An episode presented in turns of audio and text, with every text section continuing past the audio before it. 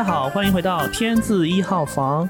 大家有没有听到就是外面的这个鞭炮声？对，啊、我们现在在上海，因为今天正好也是元宵节，所以我跟大雄又相聚在一起，就是我们想聊一聊过年的话题。因为都说过完正月十五才叫把这个年给过完了。嗯，对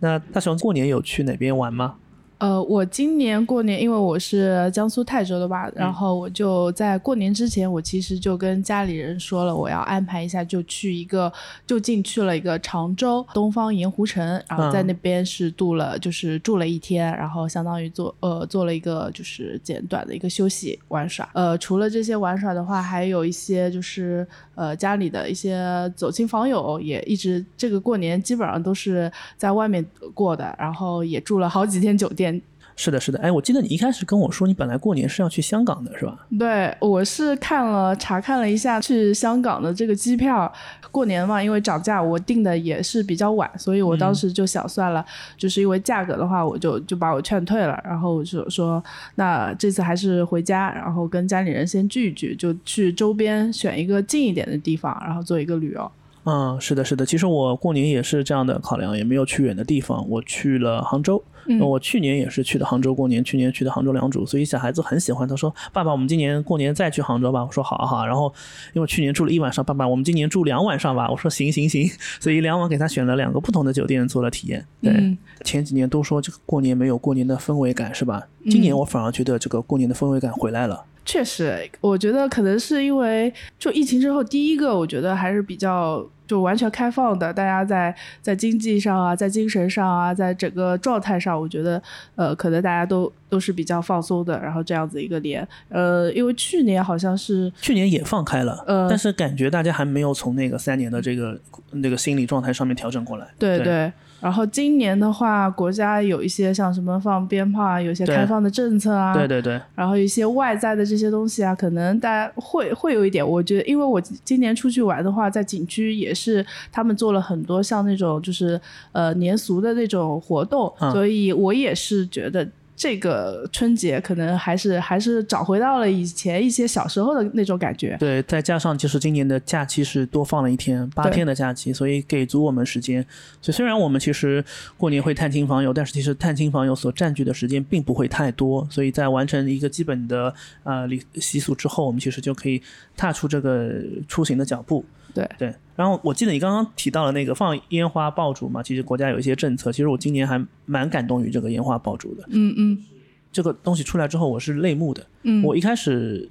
因为我记记得前几年有这个政策是不让放，所以我们就买了一点小的仙女棒，就偷偷摸摸的，就是到天台上去放。但是除夕晚上很早就开始有这样的声音出来了。我跟我老婆说，这个这仙女棒到底是输了，嗯就是外面的烟花光彩夺目，渲染要人的，真的是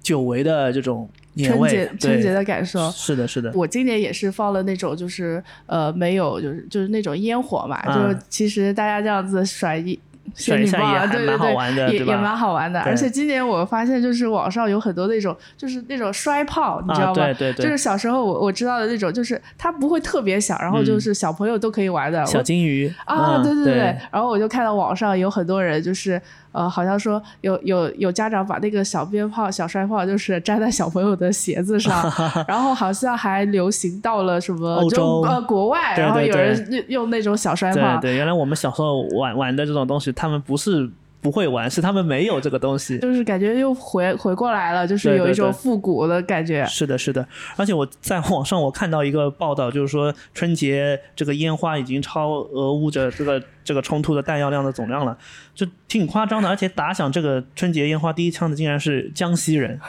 江西，嗯。然后有一个就是一个报道说，二月十日凌晨，美国的一个间谍卫星就是观测地球，发现世界上有两个主战场，一个是乌克兰，一个是江西。有点地狱笑话的感觉。对对对，了解详情的人知道是江西过年，不知道的以为是江西内战，就是网上的段子了。对嗯对我给大家读一读，就是互联网上的一些段子啊，比如说江西人二月九号跨年的凌晨十二点前回不了家，就不用回去了，因为街上已经升起了蘑菇云。啊，众所周知，古代。过年放鞭炮是为了吓走年兽，现在江西人是要原地火化年兽。这个村里年底修的祠堂，江西人炸一晚上，初二就成了五成新了。嗯、有江西网友发现自家祠堂在炮火之下已经濒临倒塌。呃，更有甚者调侃起了李云龙，说如果李云龙有江西人的火力，解 除了解放平安县，还能解放苏德前线。就是我觉得互联网网友真的是很会玩梗，但是这种玩梗就是在这种烟花之下，也是让人感受到就是年味的回归嘛。嗯，对。呃，我们刚刚也说到，就是大家会走亲访友过年，那走亲访友之后会这个旅游，但是我发现啊，现在互联网上也有一种现象，嗯，对，现在就是互联网的年轻人就是流行有一种说法叫做淡亲。断亲是吗？对，嗯，我其实也有一些切身的感受吧。今年回家的时候，我就发现，其实不是我们这一辈想过年。而是我的长辈，我的爸爸妈妈，我的这些家里的这些亲戚，他们想过年，他们想串亲访友。我们其实还好像我家是两个吧，有些人家可能就是只有一个独生子女，独生子女。然后这些就关系的话，其实不是特别亲，人数也不是特别多，不像以前，像我的爸爸妈妈，可能家里面都有三四个，他的他的亲戚，他的什么呃哥哥姐姐啊，他的长辈都特别多。所以呃，我觉得这也是一个现象，就现而且。现在过年回家，就是动不动就会问：“哎呀，你是你你在上海打工，一年多少挣多少钱啊？你怎么还不结婚啊？有对象了吧？”这种窒息的问题一问出来，平时大家你也不关心我，你一到这个就是就没有边界感的亲戚，就让人很窝火。是，而且这个问题就是每年都会问，都是一样的，你说的他也记不住。对对对，哎呀，回家一趟，我是我是来过年的，然后好像这种问题一出来，就觉得自己挺糟心的啊。对对对，所以就是大家。可能会有这种断亲的这种现象，对，想去逃离，所以，嗯，逃离的一种方法，很好的方式就是离开这个地方。那我们选择用旅游的方式去外地过自己的春节假期。对，而且，哦，注意到一个现象，就是都在喊中国人没钱了，没钱了。但是你发现今年这个旅游的这个数据，各个各个调查上面都会表示说，数据是增长了非常多，包括春运的数据，说据说达到了九十亿。呃，对我，我今年也明明显感觉到，因为我也是赶上这个春运的大潮吧。呃，我是大年二十。八二十九的时候回家的，嗯，呃，我也是抢票抢了很久，最后就是携程抢到了一张票。我是从上海回泰州嘛，呃，票相对还是呃还不是那么紧张，但是我也是抢了很久，最后还是无座票回去的嘛，嗯，站回去，但是地方我们也不是特别远，还能承受，对对。去年十十一的时候也是回家了，然后我就发现今年的这个火车的那个座位旁边都站的人都只能买到无座票，嗯，就是感觉高铁做出了绿皮车的。感觉哎，有有一点，呃，我回来的时候我是初八回来的，嗯，也是抢了很久的票，也是没有抢到，我还是上车补的票，嗯嗯嗯，因为我是直接回那个虹桥火车站嘛，嗯，我是下午六点多钟到的。呃，那个时候还好打车，然后我打车，打车的师傅也跟我说吐槽，他说今年怎么这么多人回来返程？应该是初七的时候，也是在那个虹桥火车站接客接单的师傅的话，他可以看到，就是说，呃，用车的需求量，他说到了凌晨三四点的时候，还有一千四百多辆的需求，但是当时的车子只有四十多辆。对，就完全供不应求。对对，一方面有一些就是可能有一些外地的师傅还没有回来嘛，他们可能有一些师傅可能要过了正月十五可能才回来。对，所以一方面有这个供应上的短缺，然后需求上又一下子激增嘛。对，我觉得也是侧面反映出来，今年世界上最大的迁徙活动之一又突破一个新高。是的，是的，而且我觉得就是这几年我们国家的这个各项的运力，飞机、火车其实都有一个很大的提升，但是。在面对我们这一次这么大的迁徙运动之前，感觉还是有点乏力的。嗯，对对对对。那其实你刚刚说到，你今年选择的城市是常州，一个比较周边的游。哎，我们就要探讨一下，就是你感觉今年这个城市旅游的选择上有没有哪些特征呢？因为虽然假期比较长嘛，但是因为又叠加了那个春节访友，可能会占用到一定的时间。我看下来数据啊，我觉得还是大家就是以自己的就是居住地，然后为核心，然后半径可能就是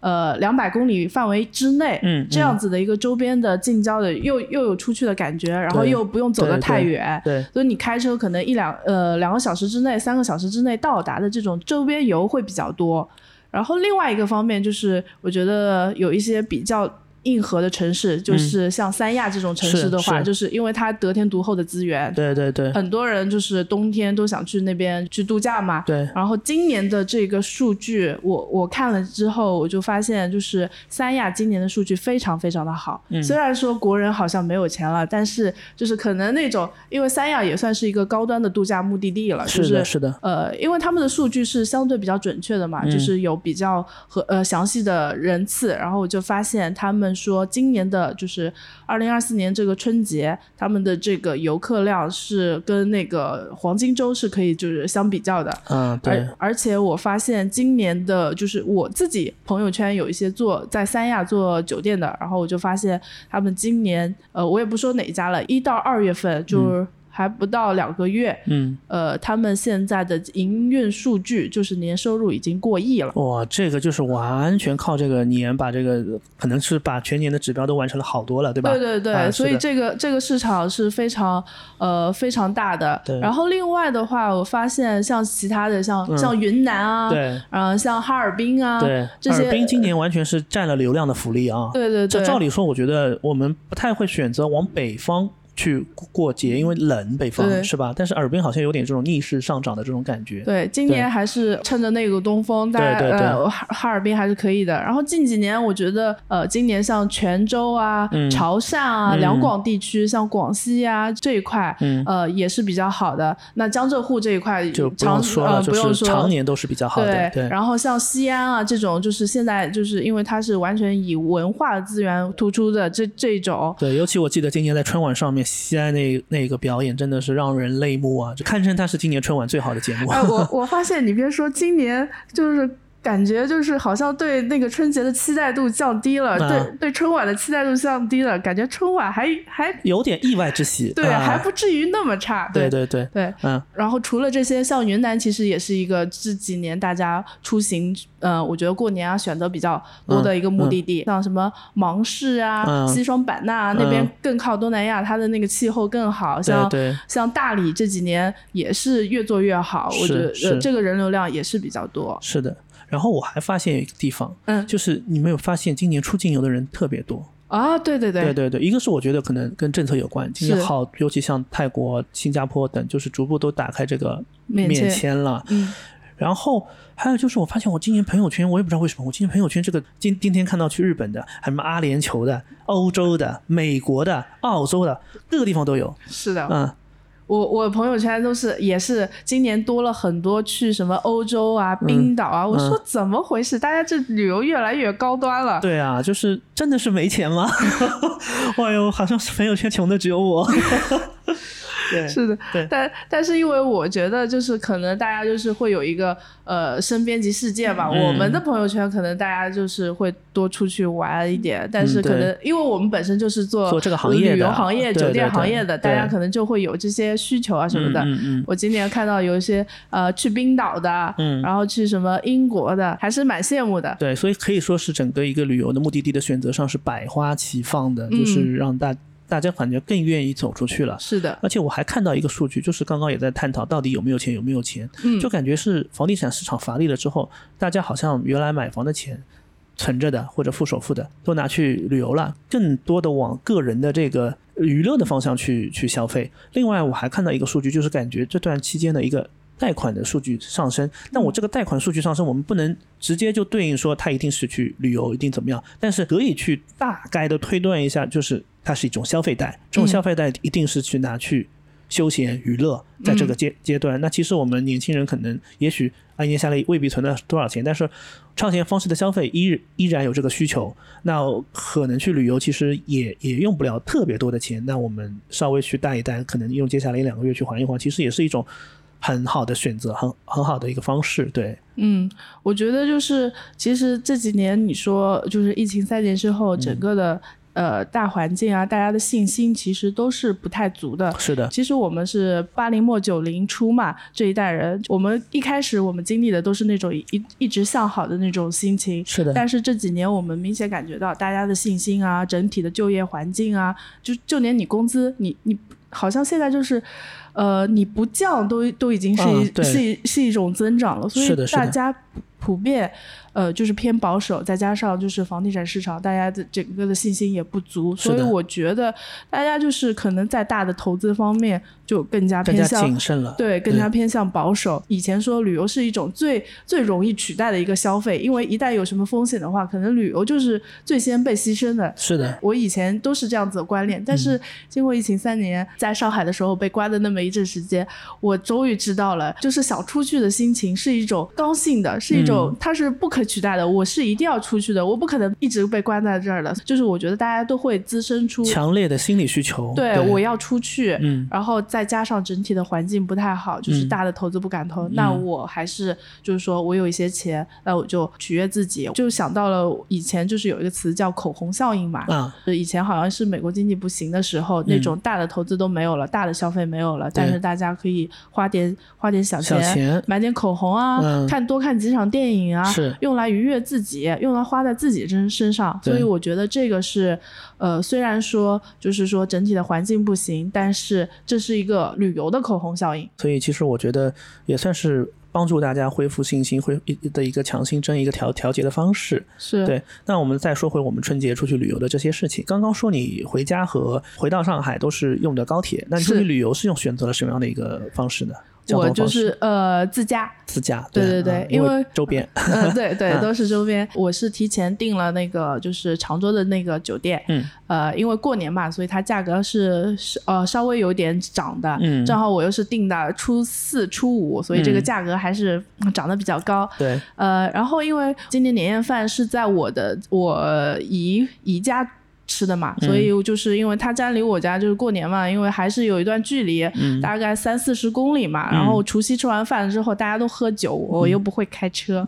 我是个本本族，然后就就没办法。所以大年除夕的时候，他们家都已经住满了，有很多亲呃亲戚啊。然后我们就在那个泰州，因为泰州嘛，然后就在泰州选了一家酒店，然后选了一个呃，就是应该是万达什么嘉华，嗯，呃，选了一个家庭套房，大概是一千块。钱，OK。嗯，然后住了，就是我们今年就比较洋气了，就是我爸我爸爸说，哎呀，这么洋气，就是还 还能住个酒店，因为他们我们这我的老一辈的观念可能达不到这样他们还还不敢，就是说，哎呀，这么花这么多钱，我说，哎，没事没事，反正我我掏钱嘛，然后就 就大家就住了嘛，就是呃，这个酒店的话就是中规中矩，就也不是特别就是推荐，但是作为一个我觉得就是给就是过年有一个就是让大家让我的长辈就是可以。家里人可以就是住一下酒店，舒服一点，安心一点。对，我就觉得不用那么赶，然后就是住的舒服一点，整个空调啊什么的都都开着，然后又有浴缸，然后我小侄女也住嘛，她就特别喜欢泡浴缸，然后泡了好几次。是的，是的，我儿子也很喜欢泡浴缸。对，所以我就觉得这个价格，我我觉得呃大概一千出头吧，家庭套房住了就是一家人，我觉得还是还是合适的。对你分摊到每个人身上，对吧？你获得的体验感其实是远超你这个付出的价值的。是是，所以我觉得这个钱，我觉得还是可以花的，就是一年到头也花不了多少。这个是的，是的，呃，我自己也是选择了自驾，我去杭州嘛。嗯，那其实杭州到无锡的距离将近是有两百多公里的。嗯，然后我有一辆电车，但是我那辆电车的标准续航是四百零一公里，但是因为冬天啊，再加上它本身本身它其实达不到那个百分百的这个续航。嗯，但是呢，我觉得高速免费，然后一家人出去。那我就想把这个交通的费用压下来，所以我想试着做一次冒险。我是用这种小续航的电车去做一次这种电车出行之旅。但是我试验下来发现，其实还可以。江浙沪这一段地区本身，它对于充电桩的这个投资布局其实是很到位的。嗯，我我甚至没有觉得说我排多少队，因为我沿途过去几个服务区，我有装就充。嗯，还充充电，然后吃点东西。等等，其实也挺快的，所以我整体上是没有任何的用电焦虑。然后到达杭州之后，这个当地的这个充电资源就更加丰富了。是，那我去了三天，来回加上当地开车用车，整体的这个交通费用没有超过一百块钱。而且在那个高高速上，这个本身呃充电的价格会比平常平常的会贵，但是其实哪怕是这样的价格，哪怕是在杭州就是市内去通行的这样的一个距离都加在里面，我整体也没有超过一百块，再加上不要过路费，我摊在我。每个人身上我的交通费用就是三十块钱一个人，嗯，这个三十块钱我打的我都我室内打的都要这么多的吧，对不对？是的，还是挺划算的。所以我觉得这一次挑战是还蛮成哎，功的。你你有没有发现，我们现在大家都是哎，出行主打一个性价比。对啊，就是其实还是在消费降级，对不对？对对你有电车，但是你不敢开，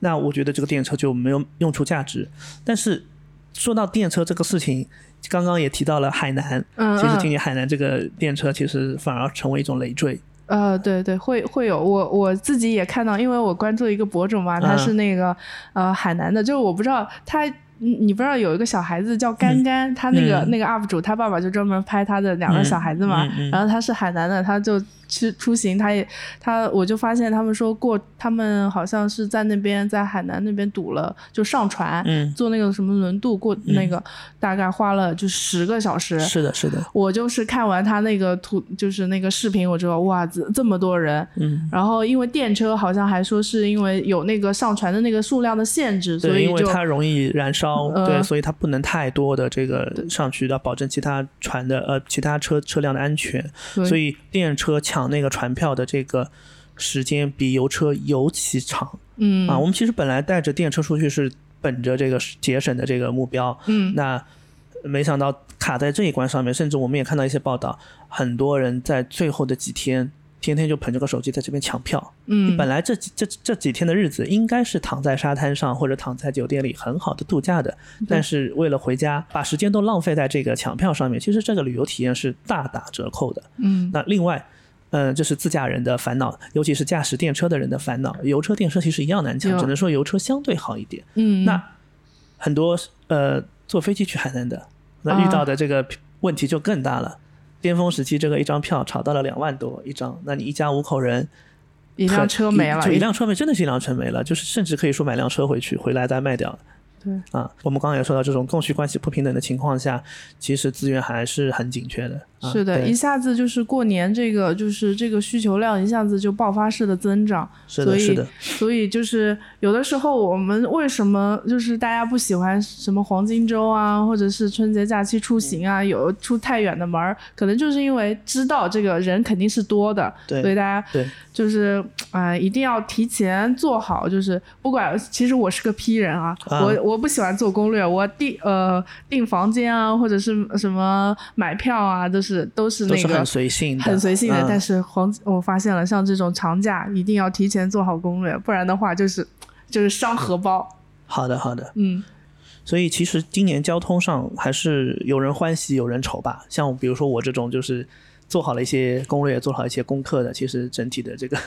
交通上是非常成功的一次挑战之旅。但是对于很多呃没有考虑到这个供求关系的情况下，这个这个交通上就受到的这个对于旅游体验的影响就是非常大。嗯交通说完了，我们再来说说住宿。嗯你刚刚提到了你在这个泰州给父母、给全家呃订了一套家庭套房，那你这几天还有住其他的酒店吗？除夕我是住的这个泰州的这个嘉华酒店。对，呃，反正就是中规中矩，无功无过。嗯然后第二天的话，因为我呃我们在就是扬州还有亲戚嘛，嗯，然后就去扬州探亲嘛。九十年代之前是不是扬泰是一个城市？哎，对对对，是的，嗯呃，反正距泰州也就差不多，就是开车的话也就六六七十公里吧。对对对，呃很近很近。嗯嗯，但是那天初大年初二我们去的，嗯我那天就开始就是发烧了，哦，我就好像据说今年过年的时候有很多人都是有点就是生病，我我呃比较巧，我是在过年前把甲流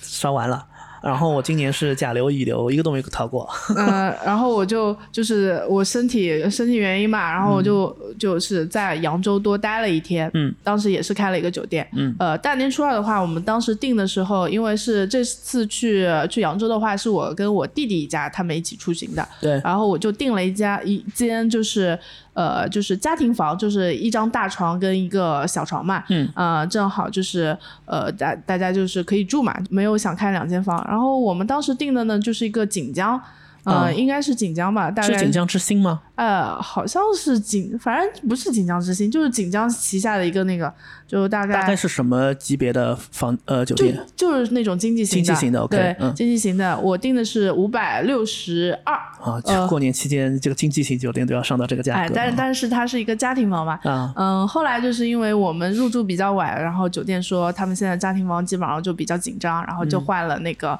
就给我换了两张就是大床房。啊啊，对，当然我觉得，哎，一人就是一人一间房呃就是也挺好，就是两个，就、相当于我们就是都有独立空间嘛，对对对然后就觉得还挺好。然后第二天，因为呃，我们定的那个去常州的嘛是初四，嗯然后初三这一天的话，就是因为我们本来还想在扬州再多待一天，然后顺便来旅游旅旅游啊，然后去外面看看。但是呢，然后那天我们就发现，初三我要续订的话，那个酒店告诉我，你这边的房间的话不能按原价续订，嗯。因为现在是春节期间，然后它的价格直接说一间房一间房变成了七百多块，就是大床房单间就变成了七百多块，你原来家庭套房五百。五百多，啊，对，相当于我以前一间房是两百多块，嗯，然后现在他给我说你今天这个房七百多块，两倍多，两倍，然后我要开两间房的话就是一千四百多，那这个价格一下就上来了啊，对，，然后我就我就有点就是这个账，我说，哎，这个账我有点算不过来了呀。嗯，呃，我就当时我就还在继续看那个扬州的这个、呃，其他酒店，呃其他酒店嘛，对，嗯、看了一下最基本的稍微好一点的，像像那个就好一点的经济型酒店，就是嗯。智选假日啊，嗯，这这种牌子也要一千多块嘛。对对对，啊、然后扬州当时智选假日都要一千多啊，哎，对的啊，，呃，我就我就说，哎，这一千多块，然后我说，要不就狠狠心，我再多加点钱住好一点的，是，嗯、然后看了一些就是比较高端的酒店，但是它也涨价了，嗯。也要到两千多嘛，三千多嘛。我说，如果我，而且那个是标准房的标间的一个价格嘛，对我们三个大人可能就是住不下一个标间，然后就我就想，哎呀，这个价格就是一千多的，呃，我就变陷入了一个困境，你知道吗？一千多的，嗯，经济型酒店跟三千多的，就是三千多的一个家庭房，我要高端的酒店的家庭房，我要怎么选？我当时就是在那边纠结。进退两难啊，可对，以说，嗯然后就是，然后我我就就回想起来说，以前的一个新闻叫做什么中产说住不起如家，啊。确实有的时候你说一天一一晚上一千多块，将近一千块钱的如家，我也呃是个人都我也住不下去啊，是吧？大家大家都住不起，对，然后就陷入了这个两难问题，然后就我还把这个问题问我那个就是我的同事，我说，哎，这如果是你你的话，嗯你怎么选？哎，你怎么选？嗯，就大家就是就是大家也都不会选，就很难，然后那你最后做出了怎样的选择呢？然后后来是我弟比较机智，啊，他说：“那我们不是初四要去常州嘛？那我就从扬州到常州，我在这条路上我选一个折中点，然后住一下，嗯。然后我们就选了一个折中点，然后选了一个呃，应该也就是靠常嗯、常州不远的地方，就进到常州了吧。嗯，嗯去的话订了一个家庭房，大概也是五百多块，我就觉得。”就很划算了，对吧？他嗯就是我弟，就是呃，当初就是从常州就开过去，然后嗯第二天早上的话，在我们再从那个那个酒店开到那边的话，嗯只有十几公里嘛，对就就这样子就行程是相对比较舒服嘛对。你这样，呃，那个路程也缩短了，然后价格也优惠下来了。其对实你看，这就是要换种思维方式，是就能提到很好的、很好的解决解决方法。但是我觉得这个可能是，呃因为我们还有时间，我们也没有那么多的景点要去赶，所对对对以所以就是用时间来换那个价格了。是的，是的。其实我也做了一个这个事情。嗯呃，我分享一下我住的酒店。嗯，其实杭州你也知道，这个酒店价格肯定是不便宜的。是的，我当时看酒店还出了个乌龙，我我说，哎呀，今年我儿子一直想住好酒店，好酒店。他说，因为去今年年初去上海带他住的索菲特，他觉得还蛮好的。那我觉得已经住到五星了，你总不能再给他降级吧？我去年在良渚住的是那个雷迪森，那因为嗯这个酒店我其实去年住下来还不错，价格挺实惠的，嗯然后早餐什么吃的都还可以，所以我今年。呃，订了一晚上，我们住两晚上，我们订了一晚上雷迪森。那第二晚我说我们奢侈一把吧，嗯当时我就在看酒店啊，然后我因为无锡最近进了两家洲际酒店，一家是那个洲际，一家是英迪格，对，所以哎，我说我们想要不奢侈一下英迪格吧。我当时选酒店的时候。弄弄了个乌龙，嗯忘了选时间了，就是他默认的是当天嘛。嗯哎呀，我一看英迪格八九百，就是加上税只要一千，一千啊，加上税费只要一千，冲啊！嗯。后来一看，我老婆说你时间没选对，然后我们就选了当天，我们也是初三、初四、初四、初五的时候，嗯。那两千多，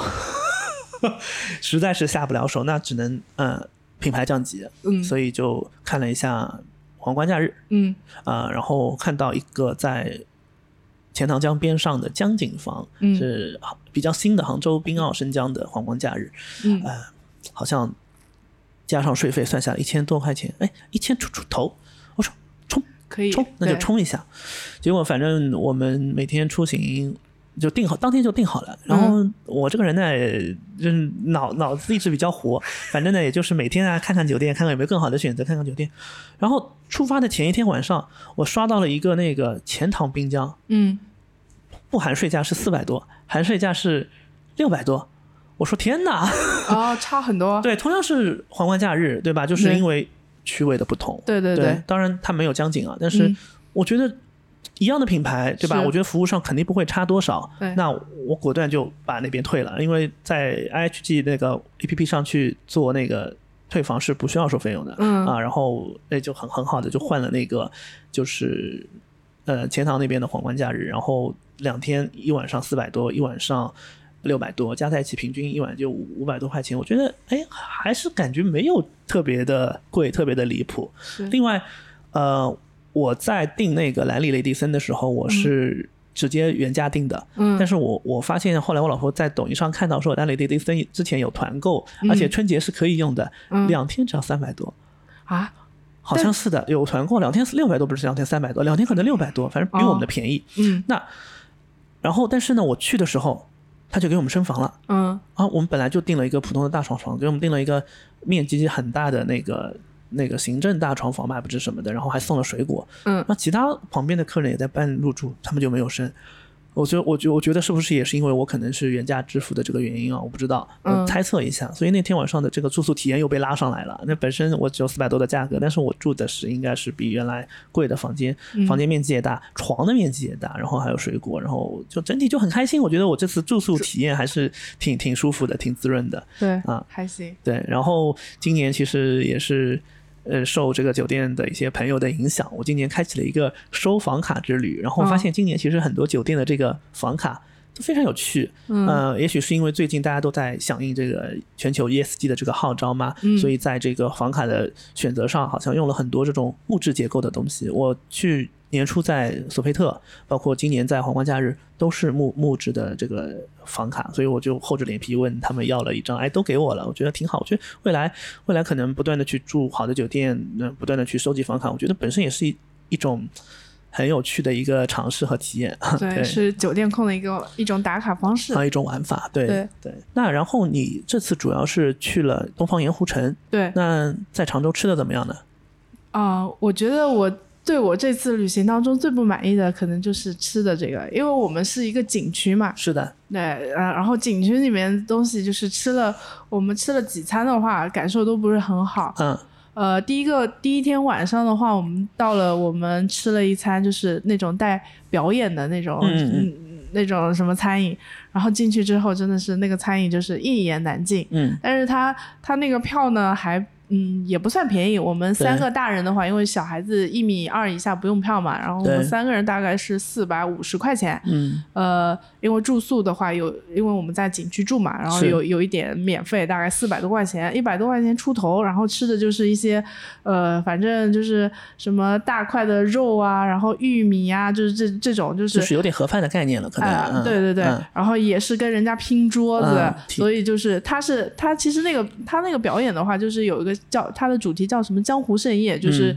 呃几个大门派，然后他在那个、就是你分到不同的桌子上，然后他的前台的话是有一些表演，但是他那个表演都是一些就是呃所谓的那种武打啊，嗯。然后就是跳跳舞啊什么的。其实我就觉得体验感也不是很好。哎，嗯。就是一般一般，嗯。就没看过的人，可能就嗯大家小小朋友看个嗯。热闹什么的还可以，对但是你你要看过的也就也就这样，是。所以我就觉得这一餐我们说性价比不高，太不高了。嗯呃，后来的话，我们吃了一个，就是因为景区里面其他也没什么好吃的，嗯，我们就吃了一个快餐嘛，它里面也没有像肯德基啊、麦当劳这样子的，有一个有一个国内的一个什么，哎呦，他吃了一个，哦呦，他们家的薯条怎么那么难吃？然后冰淇淋也很水，嗯，所以就价就格可能还比外面贵。哎，对，嗯所以我整个就是我对我这次我就觉得我吃的不是特别好。OK，对，嗯，哎，所以你看到最后，肯德基、麦当劳还是最安全的选择。就哪怕我我我在高速服务区也是吃的肯德基，就哪怕会比下面贵一点，但是它的品质是有有有保证有标准、有保证，所以还是吃的挺开心的。那然后我去杭州，其实因为这两年互联网上有一个观点啊，叫做嗯杭州是美食荒漠。那我在这个过年期间，又正好年初一又正好看到陈小青导演啊、呃拍的那个《我的美食向导》，年初一上了杭杭州的那一集，所以我是跟着这部纪录片，我说想去试试杭州的美食，想去探索探索杭州到底是不是。美食荒漠，当然，陈导在这个一部纪录片里面，好好的给杭州说道说道，为杭州嗯正了名。他在这个片中，他采访了一个当地的方言博主，叫做上头马良。嗯然后呢，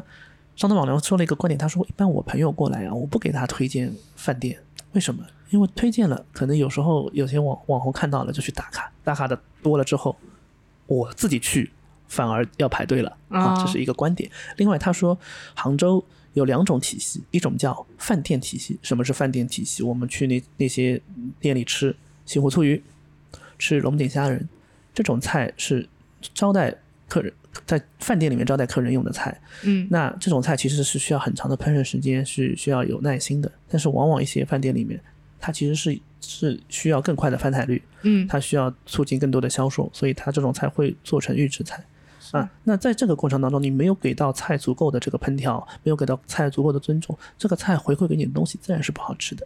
那在家里请别人吃什么，吃的都是上不了台面的菜，但是它是农家菜、土家菜，很好吃。杭州人日常也是吃的什这个，所以从这个角度来说，杭州到底是不是美食荒漠呢？不是，只是你没有吃对地方。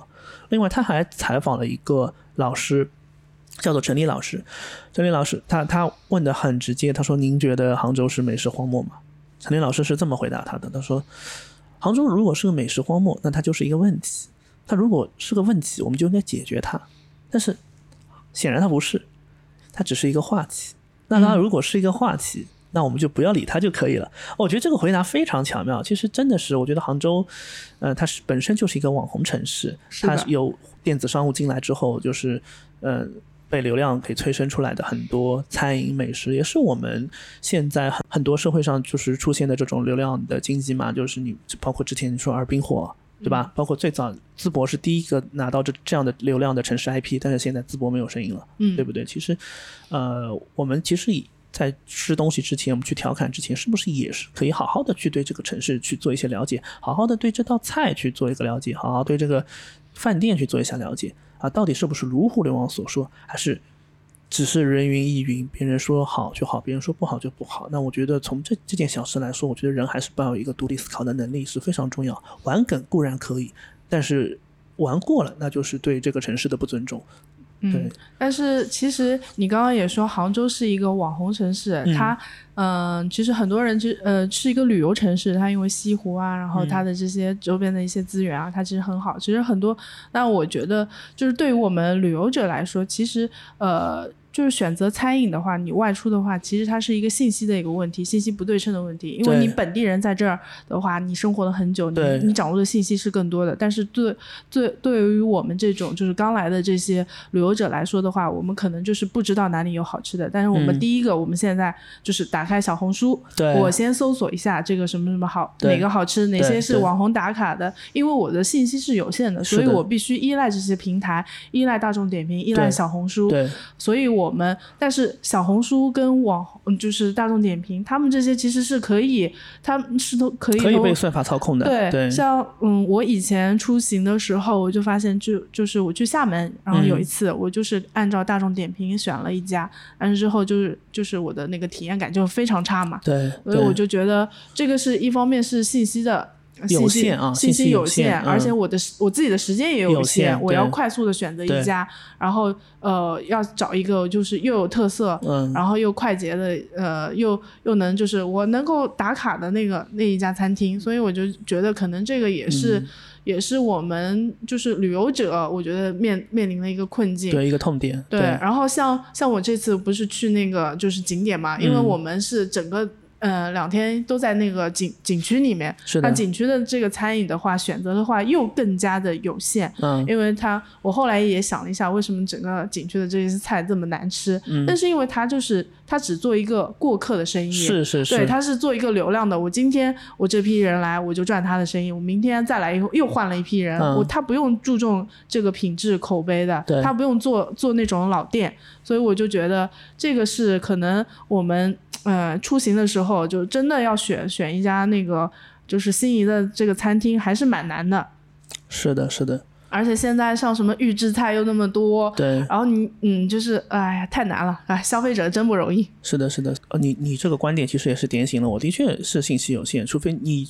除非你真的要下很多功夫去搜集各种各样的资料，对吧？各个渠道去获取资料，你可能才能找到很当地很 local 的东西。不然，作为一个陌生人来说，我觉得这个，就是就是看看互联网的话，我只能被流量给裹挟。对对，就可能就是。呃，可能会选到呃中意的，但是但是就是大概率是会踩雷，所以就是可能最好的办法就是，哎，你在那个城市当是有本地人啊，本地人推荐，这样子是最好的。但是不不是每个人都在，每个人都有这样的资源，是对是，所以啊，多走出去，可能多结交一些朋友，我觉得也是对 对对自己的这个旅游体验会有一些更好的帮助，是是这样子。OK，好的，那在盐盐湖城的这个游玩体验怎么样呢？嗯，我觉得今年这个景区给我的感受还是，就是我觉得它是做到了及格线的，因为我们订的这家，就是从我的入住体验来看的话，因为我们订的这个酒店的话，也是在这个景区里面的。嗯，我看了一下，它整个这个景区的话，应该是统一管理的。嗯，我进到酒店的话，因为这个这家酒店的话，我们订的是一个家庭套房，我发现它还是做的挺用心的，因为它整体的氛围的话，就是那种就是中式的庭院的风格。嗯，呃，我进到房间之后，我就发现了他那个房间有专门给小朋友准备的那种，就是马桶，儿童马桶，就是我平时还是就是见的比较少的。是，然后呃。呃，小朋友的这些洗漱用具的就不用多说了。嗯，后来我因为我前一天我不是在那个常州市区住的嘛，啊，呃，我们当时有一个不好的体验，因为那家酒店确实做的也比较差嘛。嗯，那就是我要我们前台，我们问前台要水嘛，要要一瓶矿泉水，多要一瓶矿泉水。他说啊，你这个额外的水是要收费的。当然，这这这根本就是。呃，就不合理的，就是当你问那个叫什么，问前台多要一瓶水，这这是我们客户的权利。对，呃呃，后来我到了这家酒店的话，我就发现，我就是每天出去，我每次出门，我都会问他要一瓶水，然后他们的矿泉水是放到那个就是热的，对，它是因为冬天嘛，它是加热的，所以这我拿到一瓶热的矿泉水，冬天嘛，我觉得这个体验感还是比较好的。对，整个的这个服务态度，酒店的这个服务态度也很好。嗯，我们订的这个酒店的话，价格稍微有一点点高，因为过年期间，它还因为这个这个这个酒店的话，它有一个配套，它有三个呃温泉泡池啊，比较小，但是小朋友对于我们我们那个就是我小侄女那个年龄的那个小朋友来说，哎，已经够了，这个大池子三个呃大池子够他泡的了，因为呃，所以整个的我们在这一家的住宿体验还是比较好，因为它也算是整个景区的配套之一嘛。对，嗯，后来我们。除了那一餐，那个就是我觉得那个就是餐饮的体验不太好，但是我发现整个这个这个景区的话，它就是在做一些东西，因为它呃晚上的话就会有烟火烟火秀的表演，呃烟火秀的表演的话，我嗯我平时也看比较多嘛，但是它这次比较让我震撼的就是它会到了最后的话，它飞出来的一个凤。就是凤凰，然后好像我也不知道是什么，是应该是无人机表演的吧，就感觉还挺震撼的。呃，然后他们还有就是呃过年的时候有一些那个什么板凳的龙，然后舞龙的，然后还有篝火晚会，所以整个体验感比较好。呃，后来的话，整个就是在整个景区当中吧，他们还会穿插，因为他们应该是主打的一个东方的这个东方武侠啊这样子的一个主题，还有一些穿汉服的这些 NPC 跟你来进行互动。然后跟你下五子棋，做成语接龙，然后背诗，然后会有一些定点的这些表演，固定时段的一些表演，所以他还是就是呃想把这个景区做好。虽然有一些就是可能嗯有一些表演的话，我觉得。呃，是是以前的那种风格，对，呃，但是我是觉得的话，也是做到及格的分数，嗯，所以整体的呃体验的话也比较好，而且我们在我们是初五嘛，初五不是财神就是迎财神嘛，然后那天的话，他们就是做了一个财神的一个巡游，在整个景区的，然后有三应该是有三个财神吧，嗯，然后我就一路跟着这个财神，然后看到他既呃就是他们做了一个活动，我就一路跟着，然后到最后还发那个财神还发一些就是发了一个财神符啊什么的，我们又去盖章，所以整个给我的体验的话，就是会有一些就是感觉哎特别有过年的氛围，嗯，所以这这些我就发现了，以前我们大家都是就是过春节的话，我们是呃探亲访友啊，是校内向家庭内部来寻求这个过年的氛围，但是我发现今年我们就在这个景区。那个向向外向外去索取，向外去索取到了这种过年的一个氛围，这可能是我觉得这几年春节比较大的一个变化。所以这个这个是我觉得这个景区做的还就是我觉得还我觉得还可以，六十六七十分，你不用对它有太多的期待，但它还是在认真做了。所以我觉得这个是现在这些景区可能呃要要做的一个方向吧。是的，是的。那听完你这个，我还觉得挺感动的。我们这种年味其实是。是靠商业去把它驱动出来，对吧？其实是有有这种因素在。对，然后我今年其实我还发现一个现象，就是每个城市的这种免费景点好像井喷，嗯，对吧？我去杭州，其实我有意避开西湖。因为我我断桥每年都要太多人了，太多人了。我去年去的良渚，我觉得体验感非常好。那我今年去过了，我去，我就往西湖西线那边人稍微少一点。我去的是一个地方叫玉湖湾，哎，的确人少，风景好。但是好巧不巧，我儿子在那边看到那个手摇船，嗯，他要坐船，他坐船的那边玉湖湾又不能上，他说你得到前面去。那我们就被迫只能往西湖里挤，找到了那个上船点。一开始找的点在西湖市景当中一个地方，然后。是那种大的游船，那个排队就是人山人海啊，已经已经疯了。我说我说我们不坐，我说我们不坐，我但是我已经挤进去了，我又不不想原路返回，从那边出去，对不对？嗯，那我就往前走吧，走。那我说我们找找那个手摇船的那个码头在哪里？我们看到这个人流真的是太夸张了。但是我当时有个思路，我说手摇船贵，一百八十块钱一条呢，那我们就借着这个手摇船，我们到湖图的另一边，然后再坐交通出去，会不会好一点？嗯，我有这样一个念头。结果到了那边，那边都在排队。好，后来出景区根本没有办法，因为我带着儿子，我得找，就算要骑自行车，我也得找有车篓的自行车。结果那个有车篓自行车的租用非常复杂，啊，然后也那关键还找不到，嗯，然后公交也挤不上去，所以我们硬是从西湖走出去，走到了最近的地铁站。对，结果我儿子第二天。起来的时候，那个腿已经是累的不行了，就站都站不住。呃，我我有这个体验，因为我之前应该是，反正也是像去，应该是去杭州赏桂嘛，就桂花看桂花，然后也是在就是那个就是那那一片景区上灵隐寺。反正杭州本来交通就就有点堵，就是整个城市的交通呢就不是特别发达，就感觉以前很打车都很难，没有顺风车，没有滴滴啊这些的时候打车都很难。对，然后反正在它的景区那边。它的那个就是交通系统，确实是，就是我们经常都是啊，走很长一段时间都打不到车，呃，挤公交也很难。这确实是杭州，我感觉有这个问题，交通。对对，所以所以，但是它给我们一种感觉，就是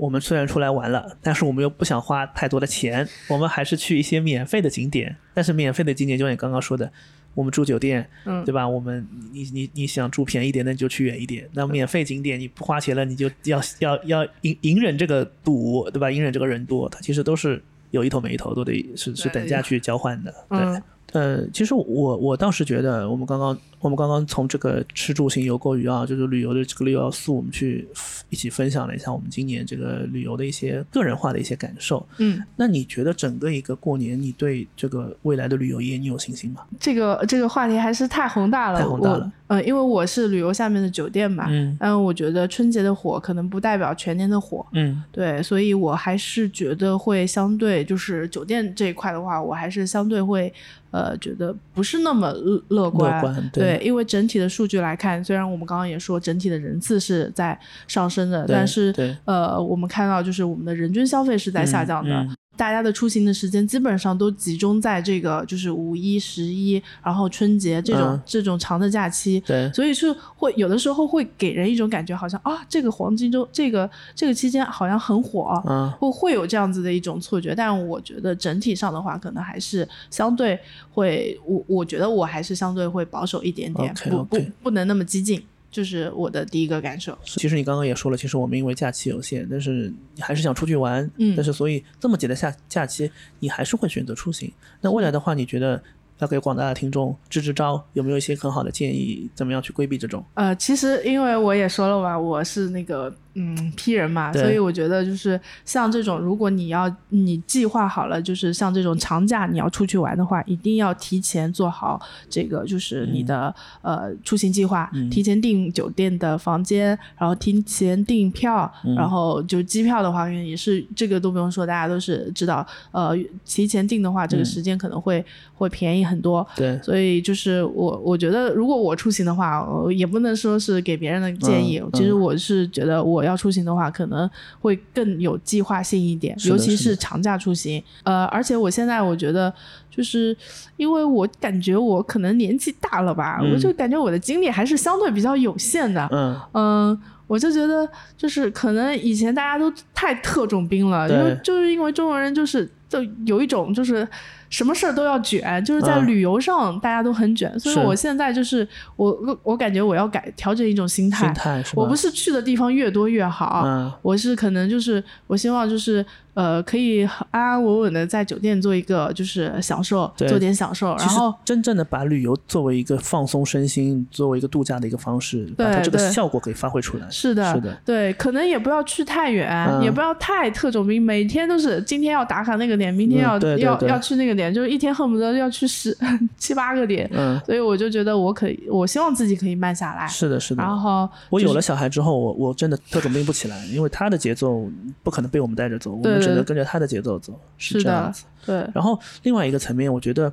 就是我觉得我们国家其实经过一次又一次的这种大春运、大迁徙啊，其实也是在很努力的去调整这个公共配套。嗯，那我觉得随着未来就是不断的就是这样以战代练吧，嗯就是我觉得可能城市的经验也会在逐步上升，未来这种呃需求供需关系可能也会得到很好的改善。你如果要让我总结一下今年春节，其实我想给它两个字：嗯治愈。嗯，我觉得它是一个很治愈的春节假期，就是对你个人来说，对，对我？个人来说是、嗯对，因为我我是有休息到，因为我没有特种兵，一个是，然后我出行的整个一个整体的一个流程也好，感受也好，都非常舒服啊，所以呃。啊真的是久违了，这种感觉真的是久违了。我还是希望未来，呃，能够有更多的假期，或者能够有更多陪伴家人的时间。也许就像我们上一期聊到的一个 stay vacation，、嗯你周末的时候可以去一些短途的地方过一个小假，就是偶尔放松一下，泡泡酒店，其实也是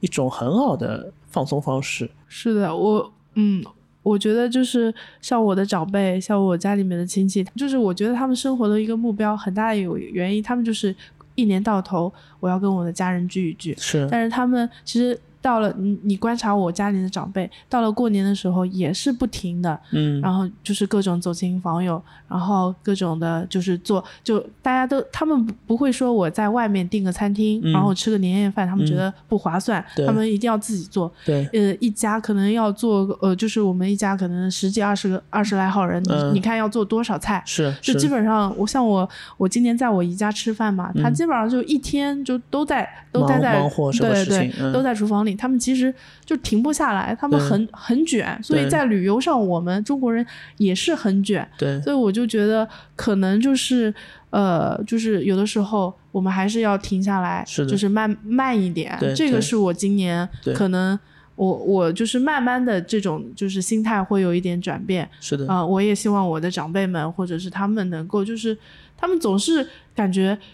好忙像忙碌碌，匆匆忙忙，忙碌，他、嗯让他闲下来就是一种罪。对对，所以我这种感觉，对我，所以我今年带我家里人就是住了一趟酒店之后，他说。哎呀，已经花钱了，就是应该享受。我说对，就是应该这样。所以这个、嗯这个是我今年的一个，就是开年之后，我觉得在心态上的有一个呃很大的一个变化。对，所以其实都起到一定的治愈作用嘛。对我觉得对对我们的人生未来是有一些指引的。嗯，其实我我觉得大家生活方式其实是有一些变化的，就是从今年过年看来这么多的出行人次，我觉得很多人现在想开了，真的想开了。嗯啊，那也希望大家未来，呃、都能有一个越来越好的一个生活方式，然后活得潇洒自在。愉悦，对吧？嗯那我们今今天录制的时间呢，正好是正月十五元宵节。那我们在这边祝大家元宵节快乐！那今天的录制就到这边，我们下期再见，下期再见拜拜拜拜拜